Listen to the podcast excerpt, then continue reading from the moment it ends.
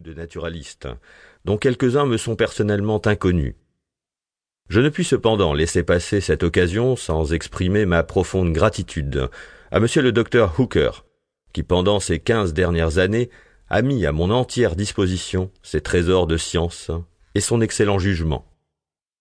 On comprend facilement qu'un naturaliste qui aborde l'étude de l'origine des espèces et qui observe les affinités mutuelles des êtres organisés, leur rapport embryologique, leur distribution géographique, leur succession géologique et d'autres faits analogues, en arrive à la conclusion que les espèces n'ont pas été créées indépendamment les unes des autres, mais que comme les variétés, elles descendent d'autres espèces.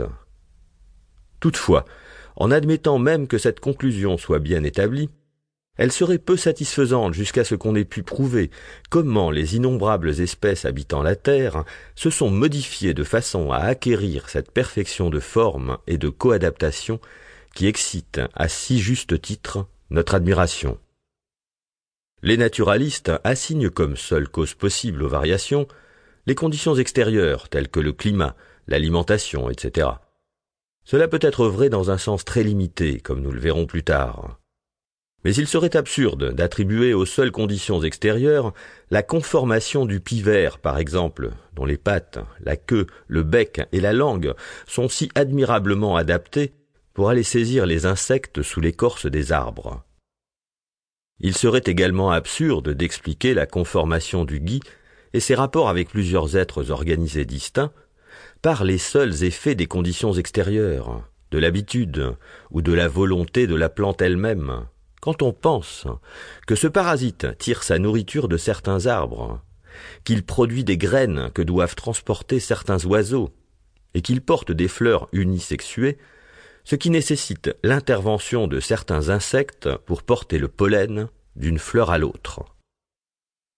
Il est donc de la plus haute importance d'élucider quels sont les moyens de modification et de coadaptation.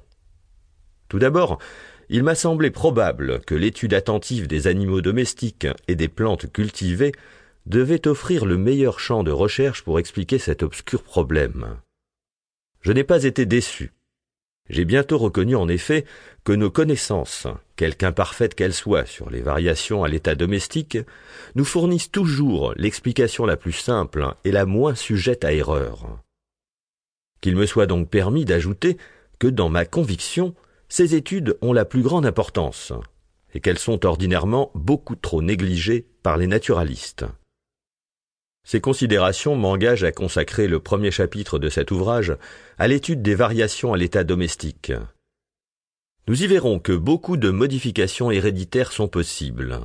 Et ce qui est également important, ou même plus important encore, nous verrons quelle influence exerce l'homme en accumulant par la sélection de légères variations successives. J'étudierai ensuite la variabilité des espèces à l'état naturel mais je me verrai naturellement forcé de traiter ce sujet beaucoup trop brièvement. On ne pourrait en effet le traiter complètement qu'à condition de citer une longue série de faits. En tout cas, nous serons à même de discuter quelles sont les circonstances les plus favorables à la variation. Dans le chapitre suivant, nous considérerons la lutte pour l'existence parmi les êtres organisés dans le monde entier, lutte qui doit inévitablement découler de la progression géométrique de leur augmentation en nombre.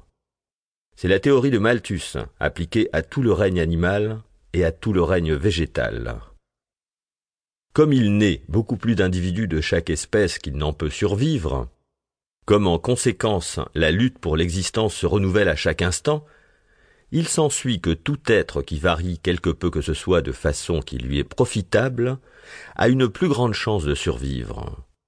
Cet être est ainsi l'objet d'une sélection naturelle. En vertu du principe si puissant de l'hérédité, toute variété objet de la sélection tendra à propager sa nouvelle forme modifiée.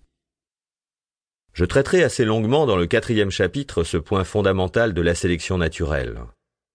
Nous verrons alors que la sélection naturelle cause presque inévitablement une extinction considérable des formes moins bien organisées et amène ce que j'ai appelé la divergence des caractères. Dans le chapitre suivant, j'indiquerai les lois complexes et peu connues de la variation.